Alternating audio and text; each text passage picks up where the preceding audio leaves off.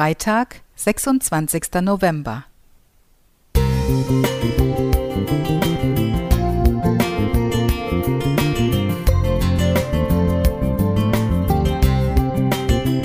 Ein kleiner Lichtblick für den Tag.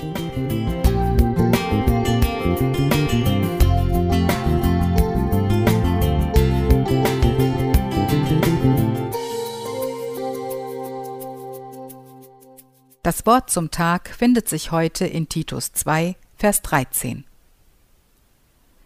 Und wir warten auf die selige Hoffnung und Erscheinung der Herrlichkeit des großen Gottes und unseres Heilands, Jesus Christus. Hin und wieder besuche ich einen modernen Jugendgottesdienst in München. Um meine anschließende Wartezeit für den Zug nach Hause zu überbrücken, schlendere ich gerne durch die Münchner Innenstadt, sowie auch an einem ersten Adventswochenende. Ich stelle fest, dass der Weihnachtsmarkt bereits aufgebaut ist und von den ersten Besuchern eifrig erkundet wird. Plötzlich bleiben einige Menschen stehen, zücken Kameras und Handys und fokussieren das Rathaus.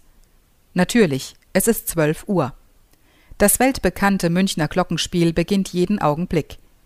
Schon beim ersten Glockenschlag halten die gerade noch kauffreudigen Besucher inne und blicken auf das Schauspiel am Glockenturm. Wie ich da in der Menge stehe, denke ich an die Zukunft. Was wäre, wenn die Menschen die Wiederkunft Christi genauso gespannt erwarten würden wie dieses sehenswerte Glockenspiel? Was wäre, wenn jedes Ereignis und Eingreifen unseres Gottes so prägnant wäre, dass die Augenzeugen es filmen und ins Internet stellen würden?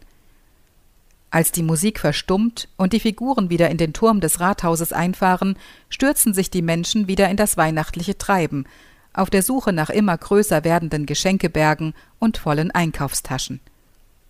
Am heiligen Abend erfüllen manche Christen ihr jährliches Soll und besuchen einen Gottesdienst. Abends gibt es ein gutes Essen mit anschließender Bescherung. Viele scheinen dabei völlig vergessen zu haben, was an Weihnachten wirklich geschah.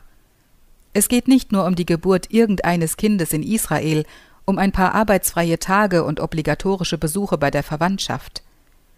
Gott sandte seinen Sohn nicht in die Welt, um diese zu verurteilen, sondern um sie durch seinen Sohn Jesus Christus zu retten. Vergleiche Johannes 3, Vers 17. Wäre Jesus Christus nicht geboren, hätte er seinen Missionsauftrag nicht in diese Welt gebracht. Wäre er nicht für uns ans Kreuz gegangen, wären wir verloren. An Weihnachten geht es um seine Liebe zu uns, damit wir eines Tages bei ihm, in seiner Herrlichkeit und Ewigkeit sein dürfen. Das sind die Vorfreude und die Hoffnung, von denen Titus im Eingangstext spricht. Ist das nicht das größte Geschenk? Patrick Kaiser Musik